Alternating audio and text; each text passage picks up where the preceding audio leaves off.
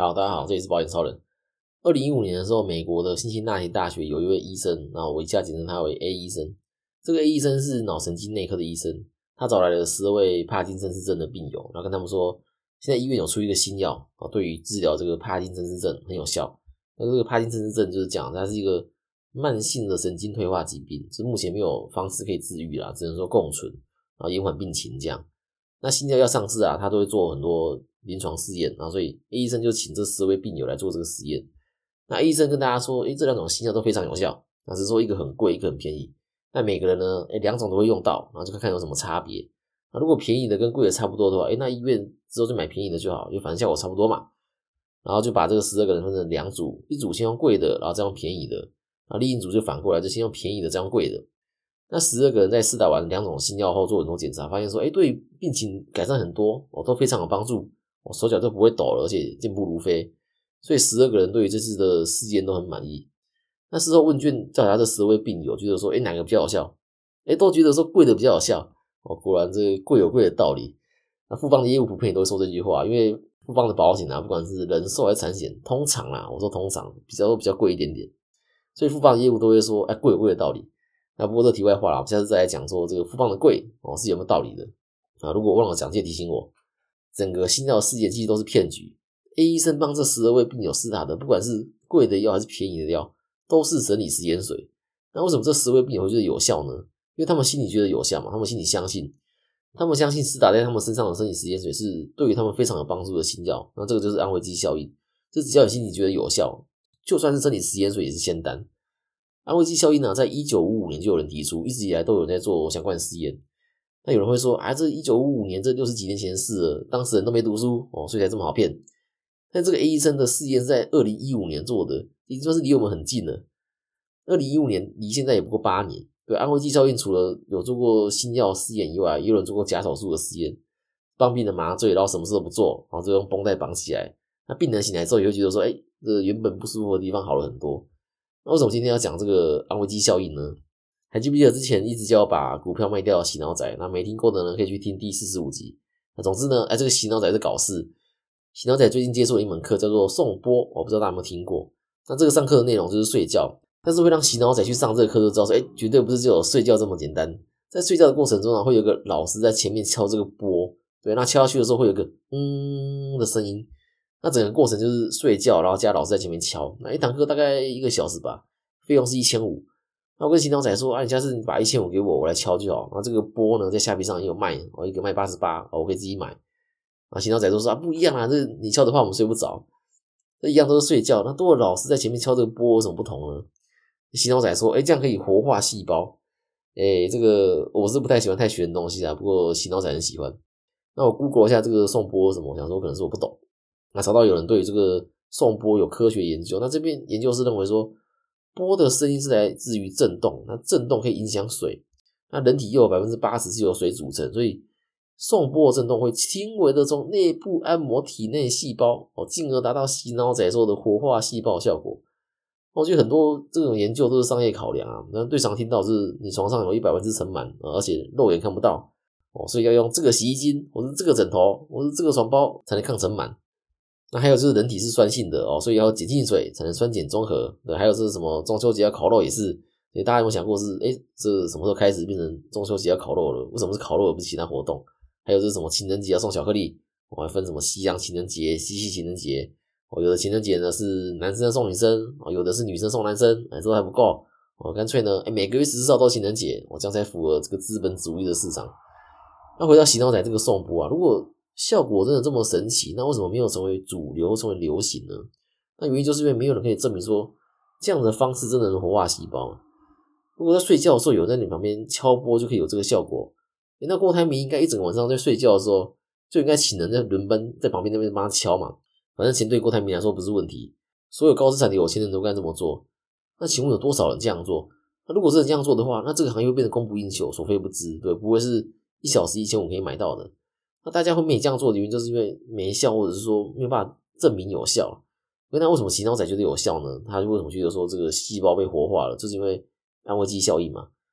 病人虽然获得了无效治疗，但是心理预期或相信有效，对，所以后来的新药包括疫苗，为了要确认说真的是有效，不是安慰剂效应，都会做双盲测试，来确认说你吃下去的药啊，打的疫苗是确实有效的，而不是心理作用。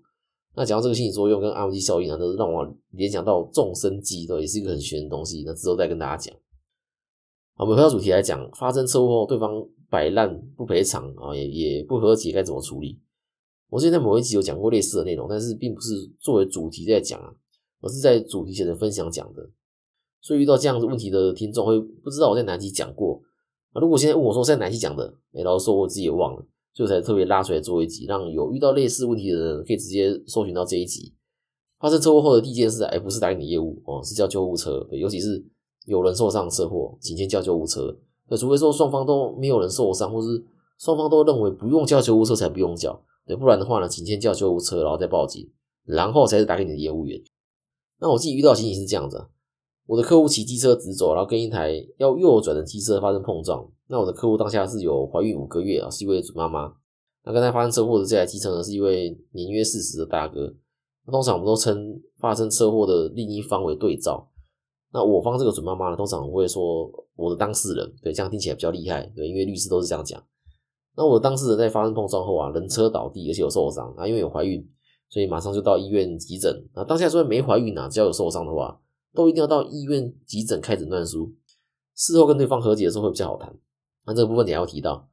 那对照这位大哥呢，则是完全没有受伤啊，也没有倒车啊，因为我有帮我的当事人规划第三人责任险，帮我的当事人办出险后啊，保险公司就会跟对照这位大哥联络。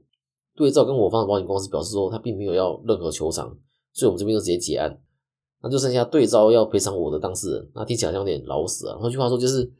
我们有保第三人，然后可以赔对方受伤看医生或者车子要修理的费用，对，但是对方没有受伤啊，车子也没有修理，所以呢，他就也没有说他求偿。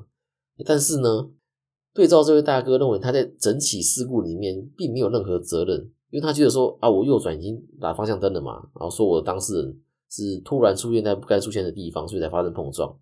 那这是对照说法了。发生事故这个路口啊，刚好有人行道。那我当事人呢是想要抢快，所以骑上人行道想超车。但是很奇妙，出判表出来呢，还是认为说对照是主因，那我方是次因。那原因是转弯车位一辆自行车。那车祸调解就是这样嘛，就是虽然看起来肇事责任可能是五五啦，但双方的举证或说明可能会被你谈成你欺我伤，或是你伤我欺，那就看在帮谁说话就是了。那我当然是帮我的当事人说话嘛。为礼让自行车为主因的话呢？肇事责任对方是占七成，那我当事人占三成。那不管肇事责任结果如何，哎，都应该办出险。但是对照这位大哥，就认为自己完全没有错，所以不想出险。然后觉得说，哎，呃，我又没有错，为什么要用我的保险赔你？那我开始还以为说，哎，他是不是因为他只有保强制，所以才这样？后来发现不是，他明他明明有保第三人，他就是单纯的认为自己没有责任，所以不赔偿也不和解，然后也不出险。我，简单来说就是摆烂。但是今天就算像对照说的，我当事人是先人行道上超车，双方都还是有责任啊，不可能被他谈到完全无责。而且对照明明也有保第三人嘛，不管是三七五五还是七三，哎，都跟你没关系啊，又不是你在赔，呃，有什么好出险的？我就这样跟这位大哥说明。那后来问他说，哎，是不是担心说出险后保费会调整？然后我也跟他说明说，呃，调整的话大概是提高百分之三十啊。那以他的保费来讲，最多就多个一千块，对，但是我们球场的金额是七万。那今天如果你为了不让保费多百分之三十，要自掏腰包赔我当事人七万，而，我也没意见。但是呢，他也不愿意。这边顺便说个常被问到的问题：出险后第三人理赔的金额的高低啊，并不会影响隔年保费调整的幅度。意思是赔一万跟赔一百万，隔年调整的幅度是一样的。除非今天对方要求的金额很低，低到不如自己赔还比较划算，那要不然还是交给保险公司处理会比较省事。那我电话跟对照说明快十分钟啊，他还是听不懂在说什么。那不得已，我只好带着我的当事人去警局提刑事诉讼。那案由是过失伤害。那过三个月收到通知书，要到地检署开庭。那通常这个时候啦，这再皮的人都会和解啦。但是这次遇到这个事，真的是有够皮。不是说他是真的完全不知道要怎么调解这个车祸。那开庭当天啊，对照还是很生气的跟检察官说他自己完全没有错，因为双方都没有调解过，然后就被检察官打到这个调解委员会去调解。那调解过程也是鸡同鸭讲了，反正对方是不懂。我讲了呢，他也不信。然后条件我跟他讲，他也不信。啊，谈到最后，他也答应说要去办出险。啊，办了出险就好处理了嘛。然后我就可以直接跟对方的保险公司谈肇事责任比，然后谈理赔金额。虽然花点时间，但是最后还是谈到了一个我当事人满意的金额。那事后想想，这样好像又太便宜对方，是怎么可以这样就跟对方和解。对，当时我的走向有两个选择，对，除了同意让他办出险就和解外啊，我可以选择不和解，然后让对照被检察官起诉过失伤害，然后再附带民事诉讼跟对方要求赔偿，而且我刑事附带民事还不用缴裁判费。那为什么我确定对方被起诉？因为过失伤害就算只有百分之一的责任，你会被起诉。还记得我在前面有讲到说，只要有受伤就一定要去医院的急诊开诊断书，因为只要有这个受伤诊断书啊，在这起事故里面，只要对方有责任，就算对方是次因提过失伤害的话，他还是会被起诉。因为像刚才说的嘛，就是过失伤害虽然只有百分之一的责任，你还是会被起诉。但我没有选择第二条路让对方被起诉原因，就是我当时也快生了，等他发生车祸当下已经怀孕五个月嘛，然后又过三个月才开庭，肚子里宝宝已经八个月快出来了。